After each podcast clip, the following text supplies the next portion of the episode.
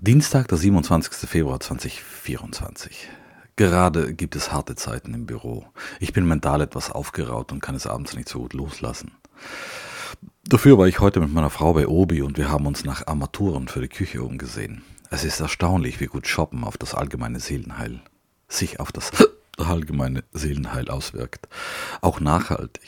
Leider kann ich gerade keine Kleider kaufen, da ich derzeit abnehme. Durch die momentanen Geschw Gewichtsschwankungen ist es nicht sinnvoll, neue Textilien anzuschaffen.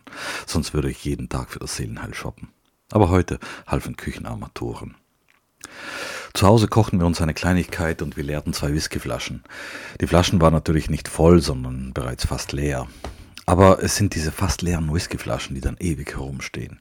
Heute killten wir die letzten Schlucke eines zwölfjährigen Baumor, der schon leichte Staubnoten hatte, und einen sehr guten, aber nur zehnjährigen Highland Parkers Orkney. Jetzt ist wieder ein bisschen Platz auf der Whiskybar.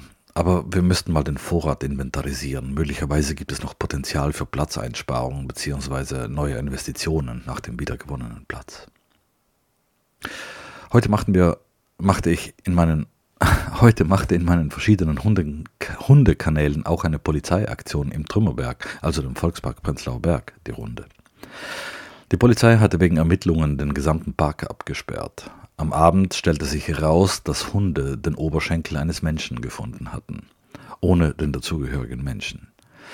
Wir waren ja neulich da, linkt dazu im Text, aber zum Glück zwei Wochen vorher. Ich ahne nämlich, wie stolz meine Hündin auf diese Beute gewesen wäre.